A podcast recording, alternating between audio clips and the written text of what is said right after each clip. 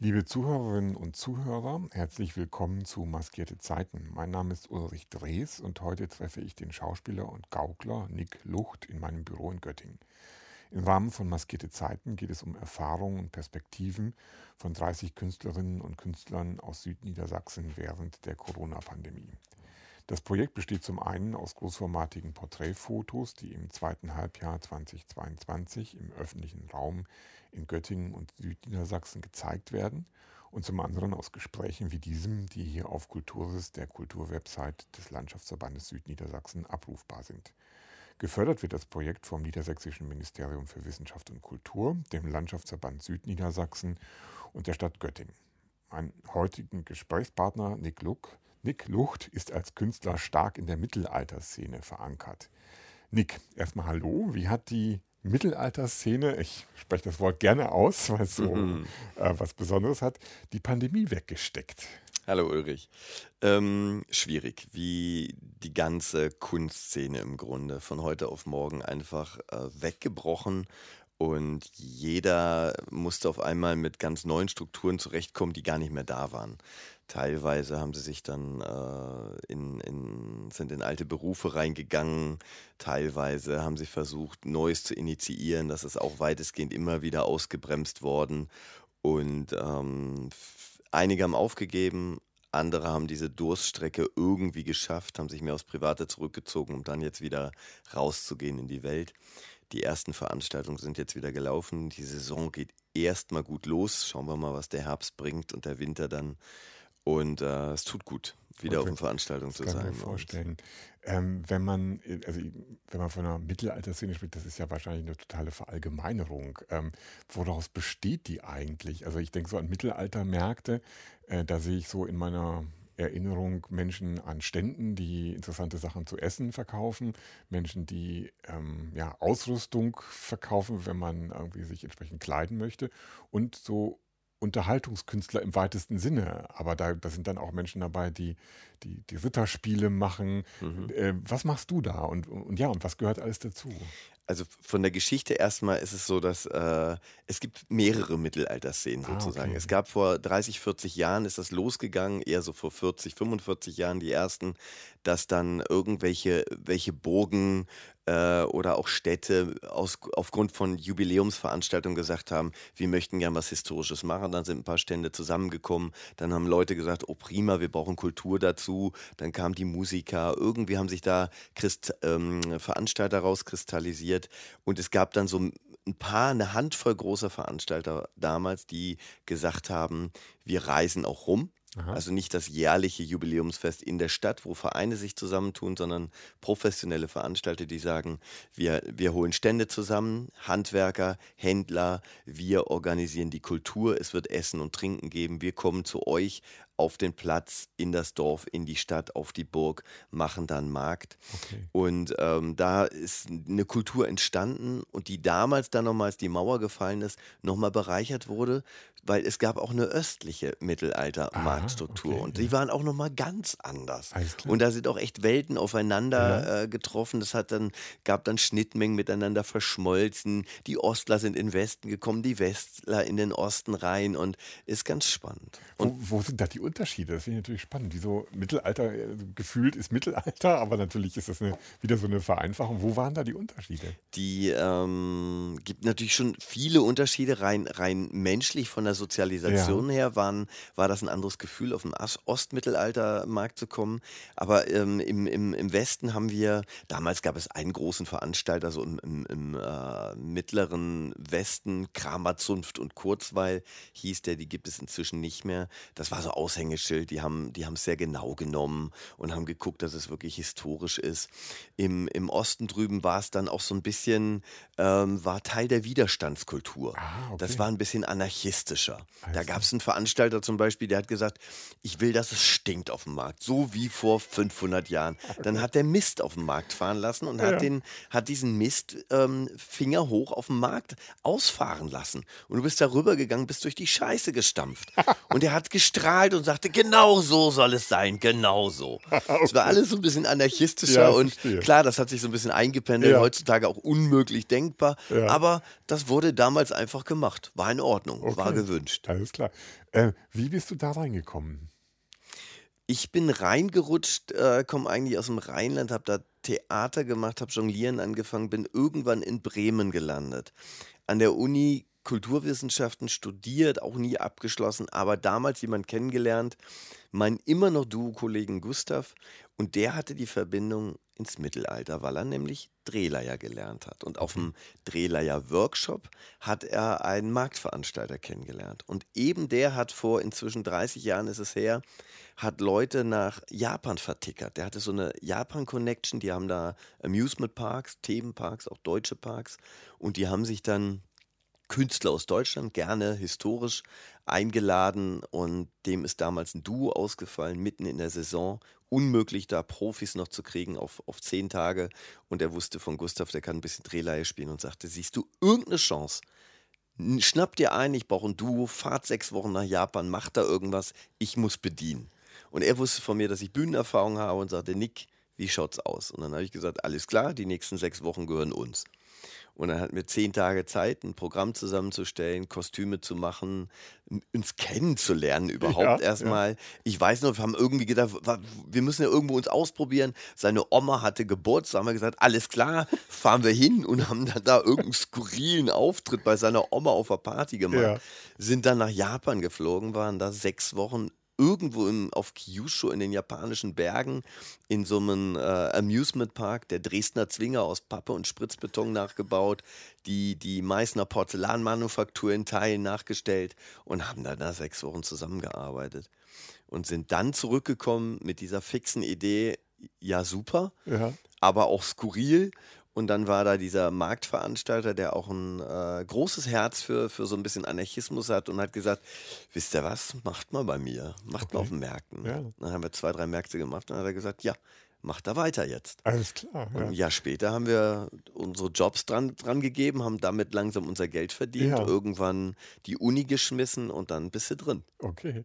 Faszinierende Geschichte, die Vorstellung, äh, Japaner in den Bergen, in so einem abgelegenen Ort vor so einer Kulisse schauen euch zu und, und wie, wie, wie waren die Reaktionen? Also äh, war den Japanern klar, was ihr da macht und dass sie da, also was sie da so vor sich sehen oder haben die einfach gedacht, was ist denn das für ein seltsames Zeug, was wir hier erleben? Ich meine, die haben ja auch sicher eine eigene Tradition von, von ähm, ja, äquivalenten Unterhaltungskünstlern, oder? Unbedingt, Ja. unbedingt. Aber die, die Japaner sind da sehr offen auch, was sowas angeht. Die, die haben so ein bisschen die, die Kultur, die gehen dann in, den, in diesen Park. Das, Ja. In diesem Fall war es ein deutscher Porzellanpark, deshalb die Meißner Ja. Porzellanmanufaktur und lernen dann ein bisschen was übers Land. Also Ah, erstmal okay. gehen die da sehr offen rein und gucken sich das an. Und der Japaner kritisiert auch nie offen. Erstmal ist er ganz offen und Ja. sagt, was immer da gezeigt wird, die Leute geben sich auf jeden Fall Mühe und die wollen mir nur was Gutes. Ja. Und ähm, das ist eine ganz schöne ähm, ich. Haltung Ja, auch. ja, glaube ich. Und natürlich kam es da auch zu völlig skurrilen Situationen. Ich kann mich daran erinnern, äh, ein Tag war es, es war, wie gesagt, Sommer in Südjapan, es war schweineheiß an diesem Tag. Es war kaum jemand im Park. Dann gab es das gute, starke ähm, Münchner Löwenbräu-Bier. Der Japaner trinkt gerne mal ein Bier, äh, verträgt es aber in der Regel Ja, nicht so gut. ja. Und ich kann mich daran erinnern, dass wir zu zweit mal anfingen, Menkenke zu machen und guckten uns dann um in den Park. Es war aber niemand da. Und 300 Meter weiter waren Japaner betrunken am Tisch eingeschlafen. Und der Japaner hat so ein bisschen, äh, da muss noch gearbeitet werden. Ja. Egal wie. Also da muss man vor allen Dingen zeigen, man ist bereit und Pflichterfüllung. Und dann ist das Team losgezogen, hat diesen armen Menschen aufgeweckt. Sie haben ihn zu zweit bei uns vor die Bühne gezerrt, dort an den Tisch gesetzt und er ist sofort wieder eingeschlafen. Und wir standen zu zweit vor einem schlafenden Menschen am Tisch und sollten jetzt eine halbe Stunde Show machen. Und wir haben gedacht, es darf doch nicht wahr sein. Niemand würde das in Deutschland so machen. Ja. Der Japaner stand dabei, mhm, Pflichterfüllung. Und dann haben wir richtig losgelegt. So aus der Verzweiflung heraus haben wir gesagt, okay, jetzt geben wir alles. Und wir haben gespielt, als wären tausend Leute vor uns. Ja. Dieser arme Kerl ist zwischendurch mal aufgewacht, guckte uns so an, schlief wieder ein und wir sind um ihn herum getanzt und haben über ihn rüber jongliert und gemacht und getan. Und das ganze Team vom Park stand irgendwie ein paar Meter weiter und nickte, hm, in Ordnung, die machen ihren Job. Das war wundervoll. Ja, das glaube ich. Und, und danach Super. kann ja nicht mehr viel passieren, Ja, wenn du das irgendwo auf ist, der das Bühne ist bist. ja eine fantastische Geschichte. Ähm, und dann äh, muss man sich da eigentlich ein, ein eigenes Set von, von Fähigkeiten, du hast gesagt, das Theatererfahrung hast du schon, Bühnenerfahrung, muss man sich da nochmal so ein eigenes Set von Fähigkeiten aneignen, um auf so einem Mittelalter-Event bestehen zu können. Erwarten die Leute da, dass man seltsam spricht, dass man irgendwie ja eine andere Form von Kunst vorstellt, als man das sonst vielleicht machen würde? Ja. Es ist schon so, dass jeder mit irgendwelchen Fähigkeiten, äh, im Grunde gibt es nur Quereinsteiger. Du Mhm. kommst irgendwie rein Mhm. und guckst dir das an und entweder sagst du, toller Spielplatz, fühle ich mich wohl, möchte ich mich auseinandersetzen, auch mit den, mit den Grenzen oder mit den Gegebenheiten, die da sind, oder ist es, ist es nichts für dich? Und Mhm. Sprache ist natürlich äh, was ganz Wichtiges. Und ich liebe Sprache und es ist ein toller Spielplatz. Und man begegnet den Leuten und normalerweise stehst du auf der Bühne und sagst immer, oh, ähm, könnten Sie mal oder ich bräuchte da, da, da, da. Und Ja. dann gehst du gleich hin und sagst, hochverehrtes Publikum, Ja. äh, hochehrenreiche Gäste, seid willkommen. Und man kann da viel mehr mit spielen. Also ich liebe das sehr Ja. und ähm, hat dann auch diesen historischen Bezug und kann sich an den Grenzen abarbeiten. Und arbeitet dann natürlich mit Anachronismen auch Ja. und, und bedient auch jetzt Humor. Ja. Also ich bediene keinen Humor von vor 500 Jahren, sonst würden zwei Blinde mit Stöcken auf ein Schwein einschlagen oder sowas. Das fände heute keiner mehr lustig. Oder Zwergen werfen oder sowas. Das heißt, den Humor, den ich bediene, das ist natürlich ein Jetzt-Humor. Ja. Ähm, hab aber die Chance, damit zu spielen. Ein Kinderwagen ist eine Lustkutsche oder sowas. Ne? Das gab es natürlich alles nicht, aber die Leute verstehen, ah, das ist dieser historische Kniff dabei Ja. und amüsieren sich dann da. Okay. Passiert das im Wesentlichen auf einer Bühne oder bist du auch so im Publikum aktiv? Sowohl als auch. Ja. Es gibt immer Bühnen oder Bühnenplätze. Inzwischen sind die auch häufig verstärkt, um Ja. ein größeres Publikum zu erreichen. Dann natürlich versteckt, verstärkt im günstigsten Falle. Aber es gibt auch diese vielen kleinen Geschichten im Publikum drin. Und es ist, wenn man da auf so einem historischen Markt ist, ist man, ähm, man ist immer mit dabei. Ja. Also es ist so bei anderen Festivals, da geht man hat seine halbe Stunde Bühnenauftritt, davor alles egal, Bühnenauftritt, danach alles egal. Okay. Und auf dem historischen Markt, du bist da in Gewandung und hast die Möglichkeit, ständig zu spielen und rumzulaufen. Und ähm, ich habe eine kleine Klampfe und setze mich manchmal in die Ecke und mach irgend, sing irgendwelche Lieder okay. oder ähm, wenn ich Zeit und Lust habe und drauf bin, dann mache ich irgendwelche äh, äh, irgendein Spökes zwischen den Leuten oder manchmal werfe ich mich in eine Mönchskutte und verkaufe Ablassbriefe auf eine völlig skurrile Art. Hab so ein Hackfressengebiss Ja, drin ja. und äh, hab dann irgendwelche Ablassbriefe und schwatzt denen die Leute auf und macht total Spaß. Das ist ein großes Spielfeld. Das kann ich mir vorstellen. Ist das auch nochmal eine, äh, eine, also gibt es da eine Beziehung zu, zu Mittelalter-Rockbands? Ich habe gerade so Bilder vor Augen von, von meist in Leder und irgendwelchen Feldstücken gewandeten, äh, langhaarigen Männern, die, äh, die laute Rockmusik machen. Ist das, das gibt es da eine Connection oder ist das nochmal was anderes? Unbedingt. Das Ja. ist einer der, der Teile, die gerade über den Osten gekommen sind. ja, also okay. Ähm, beziehungsweise die Berliner Szene, so, sowohl Ost als auch West. Das hat Ja. sich da alles formiert. Okay. Damals auch, das war so der Schmelztiegel, wo die zusammengekommen sind. Und äh, diese Bands äh, in Extremo, Corvus Ja, genau. Corax und, und, und. Das ist alle, die sind alle so ein bisschen ostsozialisiert und haben dann die brave Westszene so ein bisschen überrannt auch. Und auf einmal kriegte es so Festivalcharakter. Ja. Und das waren auch Welten, die aufeinander äh, gestoßen sind. Und jetzt ist das alles, äh, gibt ganz viele, also diese, wir nennen die die ASAC-Bands, Ja. weil die haben diese schweren Dudelsäcke, die immer in der Regel in A-Moll gestimmt sind. Also Okay. da bauen die ganzen Ja. Bands drauf, Tanzmut, Corvus Corax, In Extrem und, und, und. Das sind alles äh, so die Tradition der ASAC-Bands. Ja. Und ähm, die werden heutzutage, sind die fester Bestandteil. Tagsüber Markt und abends dann Konzert. Das kriegt dann Festivalcharakter und dadurch ähm, kriegt man tagsüber das Familienpublikum und abends hat man Festivalpublikum und das ist dann auch nochmal, wenn es reinpasst, einfach ein ganz anderer Charakter. Und, und so eine bunte Szene, die sich an so ganz unterschiedlichen Orten trifft. Irgendwie die, ich kann mir vorstellen, du hast wahrscheinlich in der ganzen Republik, wenn nicht europaweit, irgendwie Menschen, die du kennst und da immer mal so wieder siehst. Irgendwie, was hast du in den letzten zwei, zweieinhalb Jahren von denen so mitbekommen? Irgendwie so war das Ähm, Gab es da starke regionale Unterschiede, wie die mit der Pandemie umgegangen sind? Ähm, Hat es die Musiker härter erwischt als, was weiß ich, die, die Jongleure? Ähm, wie war da so die, die, die durchschnittliche oder eben auch besondere Stimmung? Die Künstlerschaft selbst hat es eigentlich mehr oder weniger alle gleich erwischt, egal ob du jetzt Jongleur bist mhm. oder Musiker. Wir waren alle komplett ausgebremst, mhm. ähm, haben natürlich auch Kontakt gehalten, Kollegen, die Musik machen. Es gab dann so ein paar oder der Versuch von so Online-Konzerten. Dann hat man da zu Hause vom Laptop gesessen, hat sich ein Konzert von den ja, Kollegen angeguckt ja. und hat da mal in die Kamera reingewunken und sowas. Das waren alles äh, schöne Versuche, aber keinerlei Ersatz für irgendwas anderes. Ja, und, ähm, es gibt Teile der Szene, wenn du einen Stand hast, einen Verpflegerstand ja. oder Handwerk oder sowas, das ist natürlich auch nochmal was anderes. Wenn ein, ein, Freund von mir, der ein Schmied ist in, in Mecklenburg, der, der schmiedet auch zu Hause. Das heißt, der hat weiterhin Aufträge gehabt, ja. ist aber nicht mehr auf die Märkte gefahren. Ja, okay. War also eingeschränkt da, aber hat sich so, so, sozusagen mehr auf das Hausgeschäft ah. konzentriert. Wenn du einen Verpflegungsstand hast, meinetwegen eine Glühweinbutze und was Weihnachtsmärkte, dann hast du da ewig viel Equipment gehabt. Du hast das Zeug eingelagert, das hat alles Kosten verursacht verursacht, konnte es aber kein Geld generieren. Die mussten sich komplett was anderes ausdenken oder waren dann auf ähm, sta staatliche Förderungen angewiesen, wenn es denn gelaufen ist. Das war unterschiedlich. Mhm. Die Künstlerschaft selbst ähm, hat sich auch ein bisschen zurückgezogen. Wir haben ähm, schon Kontakt gehalten, aber uns war auch allen sehr schnell klar, es ist kein Ersatz für einen persönlichen Kontakt. Mhm. Du kannst mal telefonieren, mhm. aber irgendwann rennt sich das auch tot und du hast, ja, ja ist halt gerade scheiße, ja. wie geht's dir? Ja, ja, immer noch scheiße, okay. Mhm. Hm. So. Glaubst du, dass da auch was jetzt weggebrochen ist? Also wo so Leute irgendwie sagen, ähm, das, war, das war einfach zu viel, ich sattle jetzt um, ich mache da was ganz Neues? Oder glaubst du, dass die im Grunde alle jetzt auch wieder zurückkommen?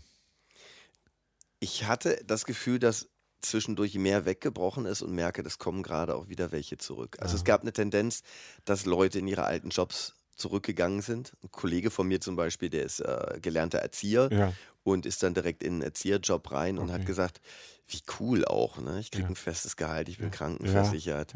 Ähm, Wochenende habe ich auf einmal Zeit für die Family. Ähm, auch das mal wieder kennenzulernen, das war durchaus auch positiv. Und mm, zum Corona-Ende, zum Pandemie-Ende hat sich dann natürlich für die die Frage gestellt, was mache ich denn jetzt? Ja.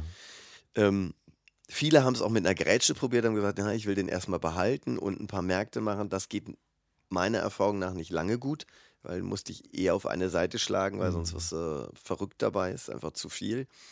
Ähm, es sind erstaunlich viele dann auch wiedergekommen, haben gesagt, so das mit dem Erzieher ist zwar schön und gut, aber dieses Unterwegssein und die freie Luft atmen und selbst bestimmen können, das will ich haben. Das mhm. habe ich so vier Jahre gemacht.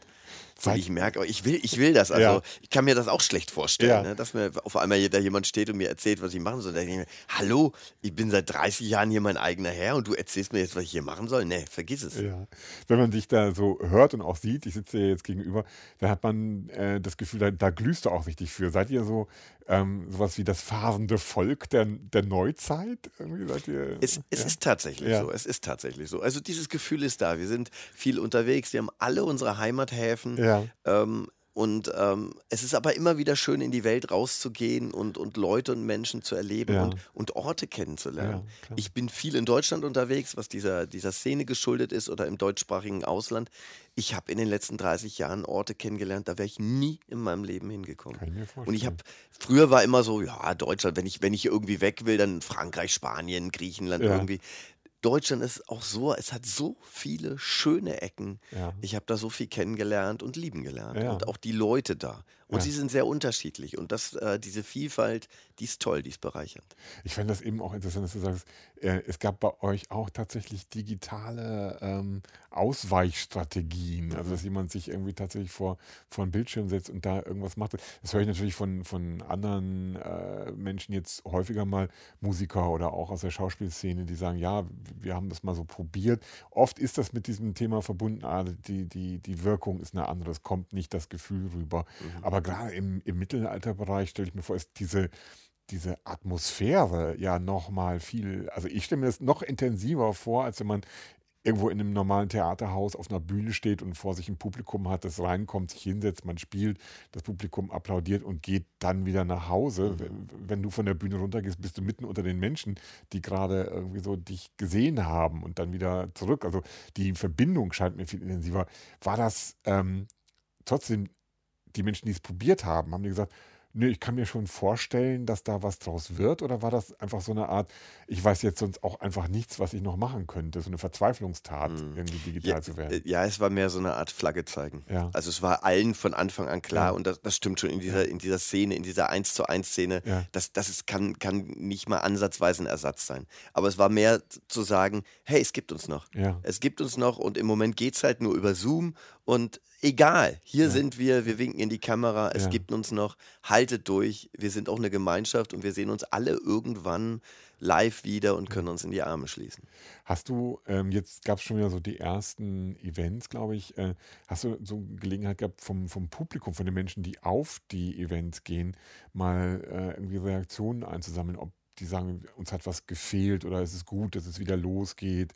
Ähm, ich weiß eben nicht, ob es so ein Publikum gibt, das eben auch von Event zu Event zieht, weil es spezifisch diese Events mhm. haben will, oder ob es eher so, ja, ich wohne in der Nähe und da ist dann mal was los, also gehe ich da mal hin, so Leute sind. Äh, gibt es auch, sowohl ja. als auch. Es mhm. gibt, ähm, ich war jetzt am Wochenende unten auf zwei, zwei Festen, ein Klosterfest und ein Stadtfest in Bayern unten.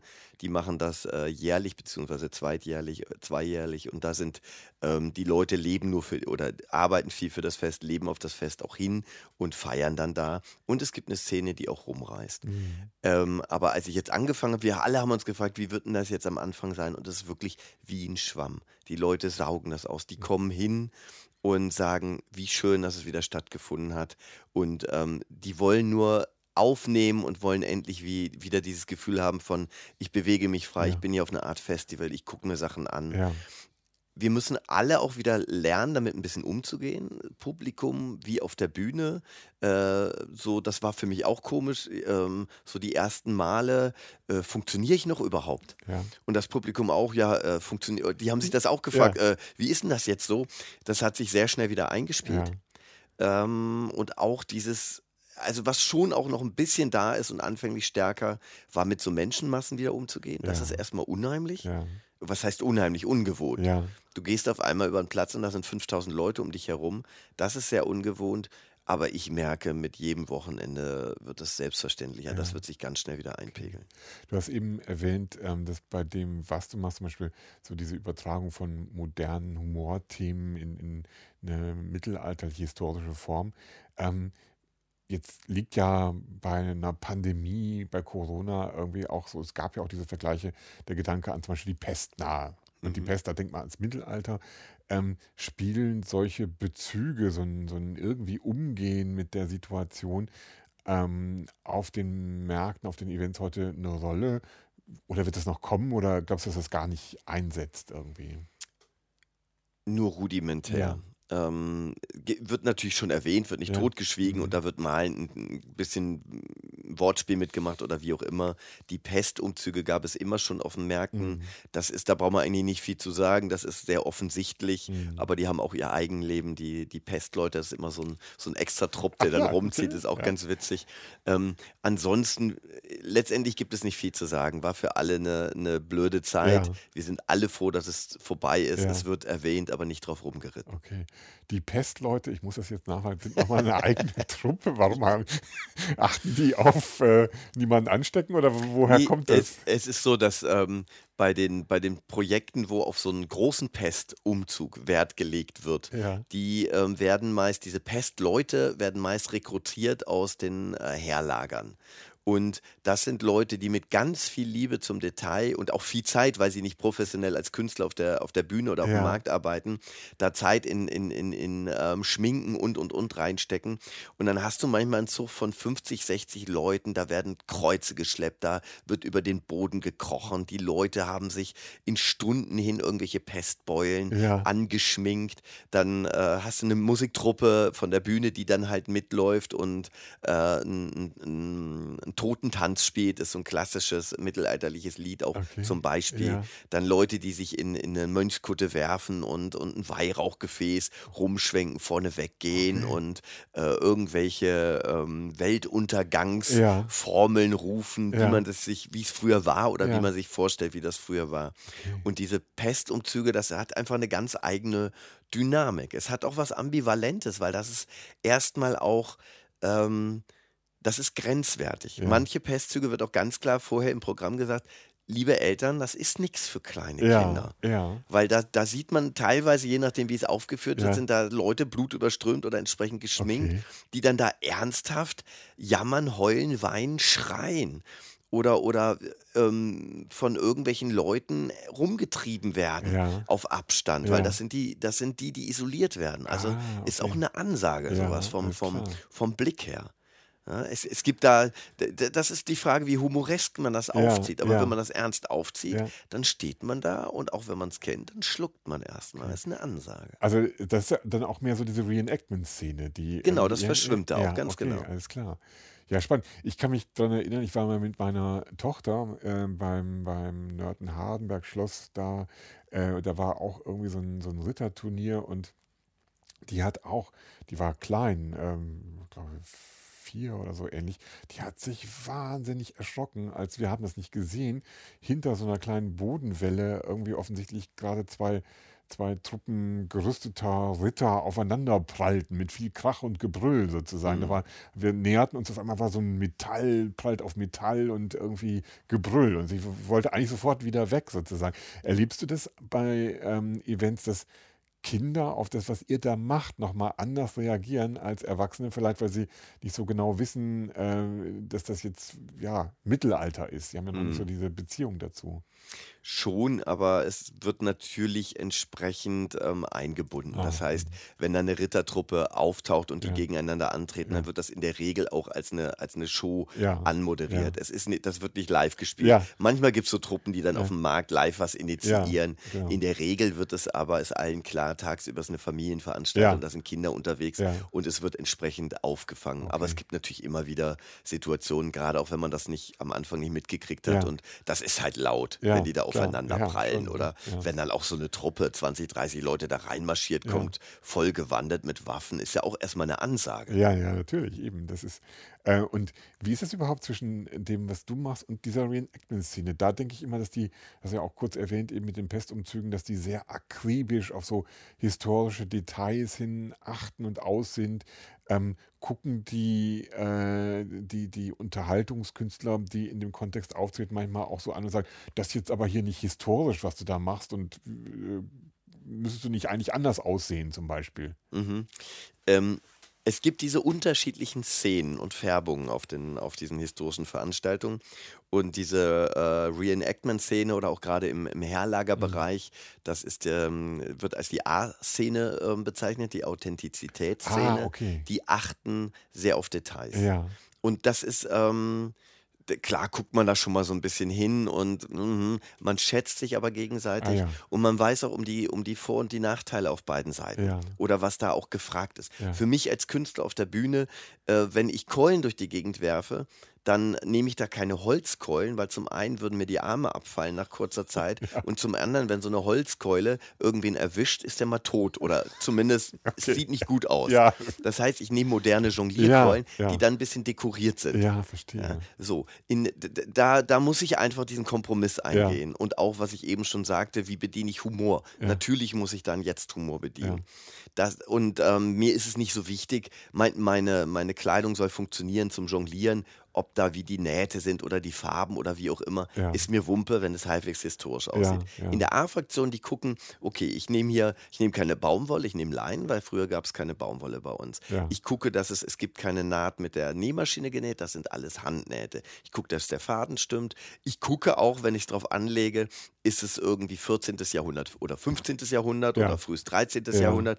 Und das unterscheidet sich und die kennen sich aus und begeben sich da rein. Und Ja. das ist einfach wie ein sehr liebevolles Hobby, wo man auch, und die verbringen ja auch, das sind ja eher Hobbyisten, Mhm. die sind das Wochenende da, stürzen sich da komplett rein, haben da die Möglichkeit, das auszuleben und achten auf solche Details. Und ich Mhm. habe da größten Respekt vor, aber auf der Bühne herrschen auch wieder andere Gesetze Na und da sind andere Mhm. Sachen wichtig. Ja. Was hast du eigentlich äh, so dann in den Zeiten, wo Lockdowns waren, wo, wo, wo keine Events waren, was hast du da gemacht? Wie hast du deine Zeit angefüllt? Erstmal saß ich wie das Karnickel vor der Schlange und konnte es nicht glauben, dass von heute auf morgen alles weggebrochen Ja. ist. Und dann habe ich gedacht, okay, jetzt muss ich Gas geben und habe dann alles Mögliche an Projekten angefangen. Hab, äh, erstmal habe ich irgendwie zwei, drei Lieder geschrieben. Ich habe ein Corona-Lied geschrieben und das einfach mal ins Netz gesetzt. Und ähm, auch für, für alle Kollegen, ey, ir- irgendwie muss man mit umgehen, jetzt geht's los, ich bin noch da, wir sind noch da, irgendwie geht's weiter. Dann habe ich mich auf Förderungen äh, geschmissen, habe Förderanträge gestellt, habe ein paar sind auch durchgegangen, habe ein Solo-Theaterstück entwickelt, eine historische Figur, der Baron von Münchhausen in Bezug auf moderne äh, Verschwörungstheorien, Fake News und, und, und. Ich habe ein Kindertheater gegründet mit einer Clownskollegin aus dem Dorf, ein Stück dazu geschrieben, habe äh, mit einer Jugendgruppe angefangen im Dorf, ein Film-Theaterprojekt. Okay. Solche Ja, Sachen ja. sind dann entstanden. Ja. Die wären auch nicht entstanden ohne Corona. Also hat durchaus, hat es ähm, da einen positiven Effekt gegeben. Ich bin jeden Tag in, in die Natur raus, in den Wald. Ich habe nach, obwohl ich da seit 15 Jahren wohne, habe ich die ganzen Wege und die ganzen ähm, Landschaften dann äh, erobert für mich persönlich. Ja. Viel mit dem Fahrrad rum, auch rumgefahren. Das war ein toller Nebeneffekt. Hab, bin jetzt in der Situation, dass die zum einen die Projekte noch nachlaufen oder weiterlaufen, ich dadurch auch viel Arbeit habe Ja. und meine Saison losgegangen ist. Im Moment habe ich mehr zu tu- tun als jemals zuvor. Okay, ja, aber Ganz spannend. das ist ja schon mal gut, das Ja. freut mich sozusagen. Vielleicht äh, Münchhausen, Verschwörungstheorien, äh, das ist natürlich auch total spannend. Ähm, hast du dir den, dieses Projekt bewusst ausgesucht, weil ähm, ja, Verschwörungstheorien äh, spielten dann ja schnell eine Rolle irgendwie sozusagen in Pandemiezeiten oder hat dich die Figur von Münchhausen schon irgendwie immer fasziniert und das war jetzt etwas, was du einfach so aus der, aus der Kiste der Ich muss das irgendwann mal machen Projekte rausgeholt hast? Im Grunde ist es zusammengelaufen. Ja, der, okay. der, der Baron hat mich immer schon interessiert, schon allein wegen der Sprache. Also Mhm. wenn man sich mal anhört, im, im, äh, wie das geschrieben ist, der geht so fantastisch mit Sprache um. Das Ja. hat mich immer schon angemacht. Ja. Und ähm, dadurch, dass ich auch ganz viel selbst Geschichten mache, bin ich auch einfach fasziniert davon, wie er, wie er das alles aufbaut und aufzieht. Äh, die ganze Figur schillernd auf der einen Seite und diese abstrusen Geschichten auf der anderen. Und dann kommt Corona und sagen wir mal so, die, die Rolle war immer schon, die war immer schon da und ich Ja. wollte immer was mitmachen. Es Ja. war nie Zeit damit. Ja. Dann kommt Corona und diese ganzen, diese, diese Spaltung in der Gesellschaft, diese Verschwörungsnummern, das poppt überall auf. Und äh, im Gegensatz dazu, diese liebevollen ähm, Lü- Lügengeschichten des Barons, Ja. da musste ich einfach, das hat damit danach geschrien, damit Ja, umzugehen. ja. Und habe die dann in Verbindung gesetzt und habe daraus dieses Stück entwickelt. Es war mehr eine, eine innere Notwendigkeit, Ja, das zusammenzuführen. Das ist ein interessanter Zusammenhang, weil ähm, wenn du von liebevollen Lügengeschichten sprichst, ich Mhm. kann das total gut nachvollziehen. Ich habe immer auch schon, wenn mir langweilig ist auf Partys oder in Gesellschaft die Tendenz, mir irgendwas auszudenken und das dann äh, als ja scheinbare Wahrheit an Menschen kundzutun, die gerade zufällig in meiner Umgebung sind. Manchmal setze ich mich damit bös ins äh, Fettnäpfchen. Manchmal äh, habe ich Glück und Menschen wie meine Frau ist dabei und warnt äh, dann sozusagen meine Gegenüber, was ich hier gerade tue. Ähm, aber äh, ich, also eine gute Lügengeschichte zu erzählen, finde ich, macht Spaß und das darf man und man, man sollte das so machen, dass hinterher die Menschen nicht glauben, dass das wirklich passiert ist. Notfalls muss man es irgendwie so auflösen. Aber ähm, ist, wie, wie, wie ordnet man, ich meine, Verschwörungstheorien können intellektuell vielleicht auch noch interessant sein, aber sobald Menschen anfangen daran zu glauben, sind sie ja hochgefährlich und, und können viel Schaden anrichten und sind keinesfalls eine gute, harmlose Unterhaltungsstory für Richtig. irgendein Ding. Wie, wie prallt das im Münchhausen aufeinander? Irgendwie so, das ist ja, ich finde das hochspannend. Also, weil das so eine historische Figur, der Lügenbaron, den hat man noch irgendwie gern. Und dann kommt jemand wie Trump und erzählt Hm. einfach nur Lügen. Ja, das stimmt. Ja. Aber es gibt natürlich auch Witze über Trump Ja. und Geschichten damit umzugehen. Ja. Also, also diese, ähm, dieses Thema hat tatsächlich diese zwei Seiten. Eine sehr, sehr ernste, auch eine schreckliche Seite. Und ähm, da muss man dann auch irgendwie mit umgehen und jeder hat sich damit ja auch auseinandergesetzt. Und dann gibt es aber immer für mich als, als Comedian, ähm, als, als Humorarbeiter, gibt es aber auch immer darüber hinaus die Ebene, wie kann ich das auf einer Humorebene verarbeiten? Mhm. Und diese, dieser, ähm, dieses Theaterstück Lügenbaron hat beide Seiten. Auf der einen Seite humorig damit umzugehen und dadurch Sachen vielleicht aufzudecken oder wie auch immer, zumindest darzustellen in einer, in einer Humorgeschichte. Ähm, aber ganz klar, die Themen, die dahinter stehen, sind sehr ernst. Und damit wird auch umgegangen, mit diesem, mit diesem Wahnsinn. Es mhm. hat beides. Mhm. Weil es ist ja auch für, für Menschen, die jetzt nicht im Zusammenhang mit Corona auf die diversen irgendwie so Erklärungsversuche von Verschwörungsfanatikern äh, einsteigen, sind ja diese Geschichten, die die verbreiten, oft eben eher lustig. Man sitzt mit Freunden, die nicht dran glauben, zusammen und amüsiert sich darüber, wie Menschen so verrückt sein können, an diese Dinge zu glauben irgendwie und die mhm. für Realität anzunehmen. Aber gleichzeitig ähm, ist das natürlich was, was man so in seiner eigenen Blase macht. Und das kommt gar nicht zu den Menschen rüber, weil es diese Ebene, gemeinsam darüber lachen zu können, nicht mehr gibt. Für den einen ist das ja auch Realität. Warum sollte der über seine Realität lachen sozusagen? Und wie ist das, ähm, wenn du in diesem Kontext auf ein Publikum triffst? Hast du da mal so Reaktionen bekommen, wie die das, was du da machst, ähm, diese, diese Facetten von diesem Thema anzugehen und darüber zum Nachdenken anzuregen? Ähm, wie begreifen die das? Äh, kommen die auf dich zu und sagen, äh, das hat mich jetzt auf den Gedanken gebracht, berührt oder war einfach eine gute Ablenkung? Wie sind die Reaktionen? Ähm, auch sehr unterschiedlich. Ähm, ich habe ich hab zum Beispiel eine Show, wo ich ähm, eine Balljonglage mache und habe ich lange vor der Pandem Pandemie schon gehabt und, und erkläre ein bisschen, ähm, so ein bisschen, das, das sind ähm, Keime. Früher dachte man, ja. Krankheiten sind ja. immer eine Strafe Gottes. Ja. Jetzt hat man aber herausgefunden, da stecken Keime hinter. Hier habe ich ein Modell und die bewegen sich durch die Luft und so baue ich das dann auf. Und das war natürlich auch eine Punktlandung jetzt äh, äh in, in Nach-Pandemie-Zeiten. Und die Leute haben sehr unterschiedlich darauf reagiert und äh, kommen an und also alle waren, sind davon begeistert, ja. aber haben das sehr unterschiedlich genommen. Da gab es Leute, die haben, endlich sagt mal einer die Wahrheit. Und ich sagte so, wie sagt die Wahrheit? Ja, mit, du deckst das alles so ein bisschen auf. Und dann sage ich, ah, ist ja spannend. Ich decke da eigentlich gar nichts auf. Ich mache da nur irgendwas und ähm, das liegt dann im Auge des Betrachters, wie das interp interpretiert wird. Also ja. ich, ich erzähle da nicht irgendwie, ich glaube daran oder ich glaube daran nicht. Für mich ist das ein großes Spiel. Und das ist auch die Chance bei dem Ganzen, auch wieder Seiten zu versöhnen. Und das dieser Humor, auch das ist so, es gibt, es gibt ja ganz viele auch, auch Cartoons oder wie auch immer, die sich mit diesem Thema Impfen oder mit Corona ja, ja. Und, und, und auseinandersetzen. Ja. Und die gehen über diese Grenzen hinweg und auf einmal finden möglicherweise Seiten, die sehr gespalten sind, finden diese Geschichte oder diesen Cartoon oder diesen Witz oder wie auch immer finden beide lustig. Weil Humor funktioniert ja grundsätzlich so, dass es erstmal alle anspricht. Und das ist eine Chance, zusammenzukommen. Diese Geschichten, die Kultur, die, die, die Unterhaltung, ich glaube, da können sich diese Seiten wieder begegnen. Da kann auch geheilt werden, ohne dass man das als ähm, sich auf die Fahne schreiben muss. Ja. Das passiert sowieso, wenn man als Humorarbeiter unterwegs ist und mit Sachen umgeht.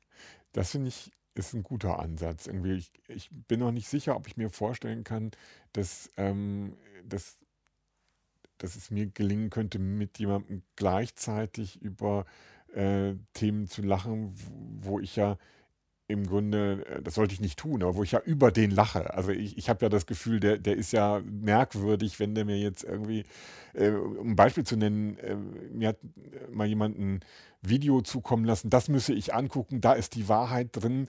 Und das Video war 45 Minuten lang und ich habe die erste Viertelstunde einem jungen Mann mhm. zugeguckt, der mit so einem Hoodie äh, in einem abgedunkelten Hotelzimmer sich in sein Notebook reinkroch und erzählte, was er alles schon erlebt habe und er sei hier und da und überall dabei gewesen. Er hat nur kein einziges Wort zu dem gesagt, was er eigentlich sagen wollte, nur vorbereitet, dass er im Besitz der Wahrheit ist und mhm. dass die von allen anderen so und ich habe das nicht ausgehalten. Ich habe dann ausgeschaltet und gesagt und habe halt gelacht. Wie kannst mhm. du denn irgendwie so einer albernen Show, die so erkennbar auf Manipulation irgendwie ausgerichtet ist, wie kannst du da sagen, da sagt jetzt mal jemand was, was so richtig, darüber müsste man ernsthaft nachdenken.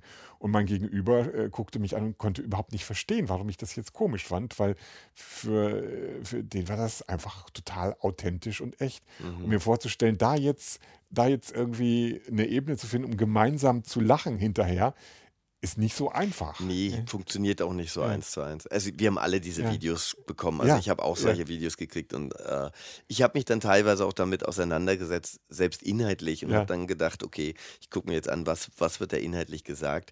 Habe dann Stück für Stück das Ganze über Recherche widerlegt, Ja. habe das dann zurückgeschickt und gesagt, ey, es ist gar nicht so schwer zu gucken. Ja. Ne? So, aber wenn man, wenn die, wenn die andere Seite erstmal in diesem in diesem Lügen-Selbstverständnis drin ist, dann wird das ja alles, also jede Wahrheit in Anführungsstrichen befördert ja dann eigentlich nur den Eindruck, ja, es ist alles Lüge Ja. und eine große Verschwörung. Ja.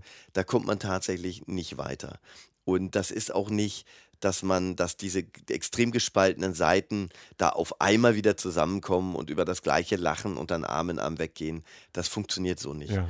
Aber es sind die kleinen Mosaiksteinchen, wo ich sage, das, das heilt ein bisschen. Und Das wir haben ja, ja. kaum eine andere Chance, Ja. als über, über uns begegnen und über so eine, so eine Ebene, wo vielleicht alle ein bisschen über den Tellerrand hinausschauen und sagen, da kommen wir wieder zusammen. Da Mhm. sitzen wir zusammen, trinken ein Bier und jetzt lassen wir mal Vergangenheit Vergangenheit sein und gucken nach vorne. Und ich glaube, da ist viel verbrannt. Es wird auch, ich, auch ich habe Freundschaften ähm, aufgelöst, die nie wieder heilen werden. Auch das gibt es und das werden alle haben. Und ich glaube aber auch dran, dass da viele wieder zusammenkommen und sich das Ganze auch wieder beruhigt. Ich glaube, das, ja, dem kann ich nur beipflichten. Ich glaube, dass die, die, das gemeinsame Erleben von, von Kultur und miteinander lachen, da gibt es eigentlich nur noch, also nichts, was besser ist sozusagen. Mhm. Irgendwie, dass das tatsächlich Menschen auch wieder so vereinen kann in solchen Momenten. Und äh, die Hoffnung ähm, muss, muss da sein, weil wo soll das denn sonst hinführen? Irgendwie sozusagen. Es geht ja gar nicht anders. Ähm, ist man sich denn eigentlich äh, dieser Prozesse, ähm, du hast dich gerade auch als Humorarbeiter beschrieben, ähm, ist man sich dieser Prozesse bewusst, wenn man auf eine Bühne tritt, wenn man ein Programm abliefert, dass man hier auch ein Stück weit sozusagen einer gesellschaftlichen Aufgabe, die weit darüber hinausgeht, Menschen da jetzt irgendwie inhaltlich ein Stück Kultur zu präsentieren, hinausgeht? Ja, man kann das auch bewusst einsetzen, wenn man das will. Es gibt ja auch Leute, die gehen auf die Bühne und sagen ganz klar, ich habe eine Message Ja, und ähm, ich baue die in was Humoriges ein, weil ich sie dadurch besser transportieren kann. Das, äh, ich bin mir darüber bewusst, aber es ist nicht meine, ich sehe das nicht als meine Aufgabe, was Bestimmtes zu vermitteln. Ich, ich weiß schon, es ist ein bisschen meine Aufgabe als Humorarbeiter, wie ich mich ja durchaus nenne, ähm, Leute miteinander in Verbindung zu bringen, dadurch, dass sie nebeneinander stehen und das Gleiche gut finden. ja, Und das ist ja schon auch eine Form von, von Verbindung, die ich herstelle, Ja. die ich auch zwischen mir und meinem Publikum herstelle. ja, Und das sehe ich als meine, meine, wenn ich eine Aufgabe im Leben habe, dann, weil ich das kann, dann ist es meine Aufgabe, das zu tun. Und es gibt natürlich auch Situationen, wo ich dann auf der Bühne für irgendwas einstehe und sage, ey, das passiert natürlich gerade, wenn ich mitkriege, irgendwas ist nicht in Ordnung, dann sage ich, nee, geht so nicht. Und dann nutze ich auch die Bühne als öffentliches Forum zu sagen, nee, da bin ich anderer Meinung, das kann man so nicht stehen lassen. Aber in der Regel, dann geht es aber auch sehr schnell ins Politische oder ins Gesellschaftspolitische. In der Regel benutze ich dafür die, die Bühne nicht, sehe ich nicht als meine Aufgabe. Mhm. Aber ähm, ich kann äh, das schon so nachvollziehen. Ich habe auch eben, als du ähm, erzählt hast, was du in äh, deinem Heimatort gemacht hast, gedacht, hm, da hat Corona dich im Grunde genommen durch die, durch die neue Situation in so eine Art Kulturmultiplikator verwandelt. Also du, du warst da, du hast irgendwie mit deinen, mit deinen Fähigkeiten und deiner, deinem Mindset sozusagen angefangen zu gucken, was kann ich jetzt machen? Und plötzlich startest du da, wo du bist, irgendwie so Jugendarbeit und Mhm. ähm, machst du Sachen. Ähm, ist das auch, wie, wie war diese Erfahrung für die Menschen, die ich sonst vielleicht als denjenigen wahrnehme, der immer unterwegs ist, der irgendwo auftritt und da so dieses Programm macht, die sie nicht vielleicht mal üben oder sowas ähnliches, aber dich da jetzt als jemanden aus ihrer direkten Umgebung wahrzunehmen, der mit ihnen selbst so interagiert. Mhm. Und äh, war das, wie waren die Reaktionen darauf? Das profiliert sich alles so ein bisschen. Ich war tatsächlich so ein bisschen äh, eine unbekannte Nummer im, im Dorf. Dorfleben spielt sich am Wochenende ab. Da trifft man sich, da sieht man sich, da tauscht man sich aus. Ich bin jedes Wochenende aber unterwegs irgendwo im Land und trete da auf. Woanders kennen mich Leute viel mehr. Ja. Selbst wenn sie mich nur einmal im Jahr sehen, ich komme da das vierte Jahr hin und sie haben das Gefühl, der gehört ein bisschen zu Ja. uns und es gibt so eine persönliche Verbindung. Das ähm, hat viel im Dorf gefehlt und das ist jetzt äh, ein bisschen mehr entstanden. Ich lerne auch einfach mehr Leute kennen oder habe mehr Leute kennengelernt durch diese Zeit, wo ich auch ähm, im Dorf war. Und mit allen Vor- und Nachteilen. Man lernt sich schätzen, man merkt aber auch dieses Dörfliche, das hat auch Grenzen, auch Mhm. das hat ja Vor- und Nachteile. Und dadurch profiliert sich das alles ein bisschen mehr und ich werde auch mehr wahrgenommen mit anderen Facetten. Mhm. Kennst du da andere Beispiele? Ich habe sogar so überlegt, ich kann, ähm, ich wüsste es jetzt nicht genau, aber so in der Wahrnehmung äh, aus vielerlei Gründen, dass in den Dörfern, kleineren Städten rings um Göttingen, die man vielleicht so als Speckgürtel oder wo einfach auch viel Beziehung zu Göttingen da ist, so wahrnimmt, gibt es da viele Menschen, die da wohnen, weil es vielleicht günstiger ist, weil sie mehr Platz haben, um ihre Sachen zu machen, weil sie eine Garage brauchen, um da einen Mhm. Kleinlaster reinzustellen und so. Gibt es viele Menschen wie dich, die in diesen Orten wohnen, äh, ohne dass die Orte viel davon mitbekommen eigentlich? Ich glaube, dass das tatsächlich so ist, aber es kommt natürlich auch darauf an, ob du eher regional verbunden Ja, auftrittst ja. oder überregional. Die Leute, die regional auftreten, die sind natürlich dann auch bekannt, weil sie am Wochenende, da fährt man dann mit seinen Kindern hin, guckt sich ein Mhm. Kindertheater an Mhm. Oder geht abends äh, zu einem Konzert oder wie auch immer. Leute, die überregionaler arbeiten, werden dann natürlich nicht so wahrgenommen. Mhm. Du hast auch von einer Frau erzählt, die als Clown äh, arbeitete, mit der du das Kindertheater äh, aufgenommen Die kam aus deiner Nachbarschaft sozusagen. Kannst du die schon vorher oder? Die wohnt tatsächlich mit im, im, im Dorf Ja. und äh, ich kannte sie auch vorher. Äh, ich wusste auch, dass sie auch auf die Bühne geht, aber es gab da nie großartig Kontakt. Ja, Man hat mal gequatscht, man ja. hat sich gegrüßt. Ansonsten, sie hatte ihre Jobs, ich hatte meine Jobs. Ähm, sie hat ihre Family, ich habe meine Family. So, da gab es nicht so viel ähm, Kontakt einfach. Und, Ja. und über, diese, über diesen, dieses Vakuum, das sich aufgetan hat, ähm, sind wir beide zusammengekommen und haben gesagt, du, du bist in der Situation, ich in der Situation. Wie ist denn das? denn? Lass Ja, uns mal ein bisschen was ja, zusammen machen. ja. Und dann haben wir dieses Stück geschrieben und entwickelt und sind in den Probenraum gegangen. Und auf ein, dann haben wir ein Theater gegründet und jetzt gibt es das Theater im Winkel, Mhm. Kindertheater im Winkel. Und das ist toll. Steckt da auch eine Chance drin für mehr Kultur im ländlichen Raum? Unbedingt. Ja, Hat aber auch viel damit zu tun, ob das in irgendeiner Art und Weise gewollt wird und gefördert ja, wird. ja, Ne, Wir haben ja hier den, den Landschaftsverband zum ja. Beispiel, der sag- sehr aktiv ist, oder ähm, Niedersachsen Ministerium für Wissenschaft und Kultur. Da merke ich, da sind sehr engagierte Menschen, die das auch befördern. Und das braucht es tatsächlich auch. Weil wir, äh, wir, wir, wir Künstler sind darauf angewiesen, dass wir ein Stück weit auch, also wir machen ganz gerne ganz viel und weit über unsere Kräfte manchmal hinaus und, und, und. Aber das muss auch ähm, in irgendeiner Art und Weise gewünscht und willkommen geheißen werden. Manchmal auch einfach über eine finanzielle Förderung Ja, oder ähnliches. ja. Anders geht es nicht.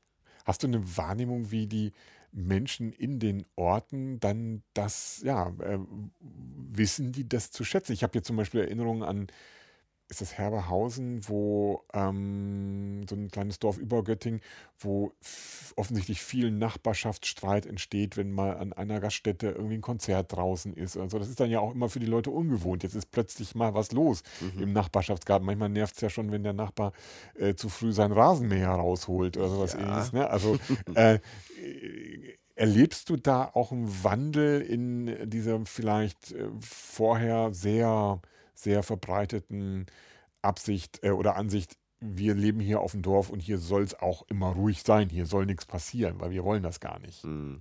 Ich bin nicht sicher, ob ich den Wandel erlebe. Ich Ja. nehme gerade eher so ein bisschen, dadurch, dass ich viel Wochenenden im Dorf verbracht Ja. habe und viel Zeit verbracht habe, nehme ich das eher überhaupt mal wahr. Vorher habe ich das gar nicht so wahrgenommen, weil ich eben Wochenends nie da war und ähm, war auch nie so in der im, im, im, in der, im Dorfleben mit drin und habe Mhm. auch nicht viel mitgekriegt. Ich Mhm. weiß zum Beispiel, dass von, von meiner Frau, die, die Tochter ist mal aus terminlichen Gründen, haben wir sie nicht bei uns im Dorf in der Kirche ähm, konfirmieren lassen, sondern von dem gleichen Pastor, aber im Nachbardorf. Ja. Und haben dann Monate später mitgekriegt, dass das ganz schön für Wallung gesorgt hat im Dorf, weil das machte man wohl so nicht. Okay. Und das ist mir so, ist mir so fremd. Da stehe ich Ja. dann und denke mir, ja, auch gut, dass ich so Sachen nicht mitkriege, Ja. weil wahrscheinlich würde ich mir Gedanken machen, aber eigentlich habe ich gar keine Rezeptoren, wo das mich angreifen könnte, Ja. weil ich stehe da fassungslos davor Ja, oder eher so mit einem großen Fragezeichen, was soll denn das? Ja, ja. Ne? Und solche Sachen, Das sind natürlich Prozesse, die brauchen lange ja, irgendwie. Ja, ja, ja. Ja, das ist halt irgendwie was. Ich finde das spannend, weil ähm, es ist ja nun mal so, dass gerade aus meiner Wahrnehmung in vielen Bereichen und auch in der Kulturszene irgendwie so eine Art ähm, Generationswechsel passiert. Also in, in Göttingen, ähm, durch die Gespräche, die ich da geführt habe, habe ich manchmal so den Eindruck, dass wenn man hier als junger Künstler, als junge Künstlerin auftaucht, es nicht ganz so einfach ist, irgendwie so ähm, Ateliers, Veranstaltungsorte etc. pp. zu finden, weil da schon gewachsene ähm, Strukturen, das ist gar keine Wertung, die sind einfach da und mhm. die, die, die, füllen bestimmte Räume aus sozusagen, äh, drin sind. Und Raum ist begrenzt und, und Publikum ist begrenzt und Möglichkeiten sind begrenzt. Und die, erstmal sind diese Strukturen seit 20 bis 40, 50 Jahren gewachsen, sind da und dann kommt von außen, es geht nicht rein. Und jetzt aber sind die, die, die Rädelsführer, die, die, die Menschen, die die Strukturen aufgebaut haben, kommen langsam äh, in so ein Alter 70 aufwärts, wo die sich ja auch zu, zurückzuziehen beginnen aus diesen Strukturen. Und ähm, ich fände es toll, wenn sozusagen rings um Göttingen plötzlich lauter Orte entstehen, wo, wo Menschen in Dörfern äh, so, so Kultursachen machen können. Also mal auftreten, mal eine Gruppe anleiten und sowas ähnliches. Und ähm, siehst du da eine Chance, dass sich sowas vielleicht entwickeln könnte, weil auch die Menschen in den Dörfern älter werden und neue nachkommen, die mhm. mehr Bock darauf haben? Mhm. Ähm, eine Chance sehe ich da auf jeden Fall. Wo da die Entwicklung hingeht, weiß ich nicht. Weiß ich nicht.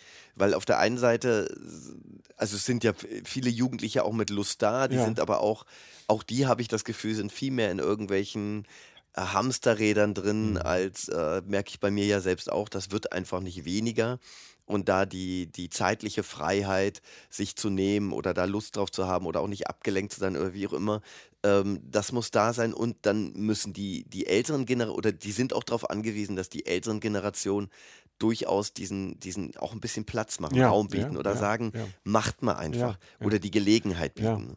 Und ähm, da bin ich gespannt. Also von der, vom Ansatz her ist das wunderbar. Inwiefern das umgesetzt wird, auch gerade im ländlichen Raum, weiß ich nicht ja, also man, man soll sich auf sowas nicht versteifen sozusagen. Ich komme aus einer Kleinstadt, wo äh, noch immer im Wesentlichen die, die äh, Schützengilde das, das Sagen hat, was bestimmte mhm. Dinge angeht. Und einer meiner, meines, eines meiner Lieblingszitate aus dem Bereich ist, äh, wenn äh, aus Tradition äh, Kult wird, äh, um zu verhindern, dass äh, in ein, äh, dass es eine weibliche Schützenkönigin gibt. So. Also so, ne, mhm, ne? das darf mhm. dann halt mal nicht sein irgendwie. Mhm.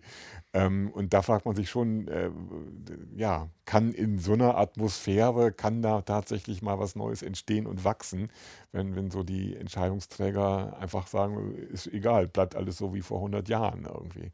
Ähm, aber wünschenswert wäre es trotzdem. Ähm, ich fand jetzt, wo wir gerade darüber gesprochen haben, eben einfach die, die Idee spannend, dass durch die Pandemie plötzlich Menschen, die gewohnt sind, überall anders, nur nicht unbedingt an ihrem eigenen Wohnort, äh, tolle Sachen zu machen, mhm. dass sie da sind und die Energie, äh, die sie haben, sich eben dann da entfaltet, wo sie gerade sind und dann eben auch einfach was Neues erwachsen kann. Ähm, das ist, wir nähern uns äh, so langsam dem, äh, dem Ende des Gesprächs. Das finde ich, ist eine, eine schöne Möglichkeit, mal über äh, Pandemie nachzudenken. Aber die hat auch natürlich Schattenseiten. Wir haben jetzt über die, die äh, gesellschaftliche Spaltung schon so ein bisschen gesprochen. Glaubst du, dass, ähm, dass das, was da zutage getreten ist an, an Brüchen, an, du hast selber von Freundschaften erzählt, die vielleicht auch irgendwie nicht mehr zusammenwachsen können, ähm, hat das so Narben oder Spuren hinterlassen, die, die uns noch sehr lange erhalten bleiben? Oder wird sich das weil irgendwie wir erleben den Angriffskrieg in der Ukraine, die nächste anders geartete Krisenerfahrung schon praktisch sofort Anschluss, also sie ist sofort da gewesen. Werden wir uns alle so mehr so dran gewöhnen müssen, mit solchen Situationen umzugehen und werden dadurch die, diese Fronten, die sich verhärtet haben, jetzt ähm, gar nicht mehr so wichtig sein? Also weil einfach wieder neue Fronten entstehen und danach die nächsten? Also momentan ist es tatsächlich ein sehr pessimistisches Bild, was ja. sich da äh, ergibt. Und ähm, auch ich habe da größte Zweifel. Letztendlich kriege ich aber immer wieder mit auf meinen Veranstaltungen, ähm, wenn ich auf der Bühne bin, wenn ich im Kontakt vorher, nachher mit den Leuten bin, dass, die, dass da eine große, ein großes Bedürfnis ist, ähm, und eine, eine, Form von Verbundenheit gemeinsam auch äh, den Tag zu genießen, mhm. das Leben zu genießen mhm. und auch Ansätze zu haben. Ich, ich will was Bestimmtes, ich will was von der Welt und ich will nicht, dass sie im Bach runtergeht. Ja. Und ich bin grundsätzlich äh, Optimist und ich glaube, dass das eine ganz starke Kraft ist. Und ich kann nur hoffen, dass sich die ähm, auf Dauer einfach durchsetzt und dass wir die Kurve kriegen. Ich glaube, in, in Gemeinschaft und irgendwie so was, was Gutes erleben in Gemeinschaft, da steckt so viel Energie, irgendwie so, dass ähm, davon kann es gar nicht genug geben, sozusagen, ob das nun auf dem Dorf oder auf Mittelalter-Events stattfindet. Ähm, ja, also ich sag Dankeschön für das Gespräch. Ja. Hast du noch eine Botschaft oder deinen Lieblingswitz, den du zum Schluss erzählen willst? Mein Lieblingswitz, ja? den hast, ich zum Schluss erzählen hast will. Du, hast du einen Lieblingswitz? Ich habe ich hab neulich zwei Witze gehört, die haben die von, von meinem Sohn, die haben mich sehr begeistert. Ja. Und äh, der erste war, was ist weiß und stört beim Frühstück? eine Lawine. Und der zweite war, was ist rot und schlecht für die Zähne? Ein Backstein. Ja, okay. Das, äh, ich lache eigentlich selten über Witze, aber du hast gemerkt, ich musste gerade, denn die waren offensichtlich wirklich gut. Auch dafür nochmal danke und äh, Wiederhören an unsere Zuhörerinnen und Zuhörer. Tschüss.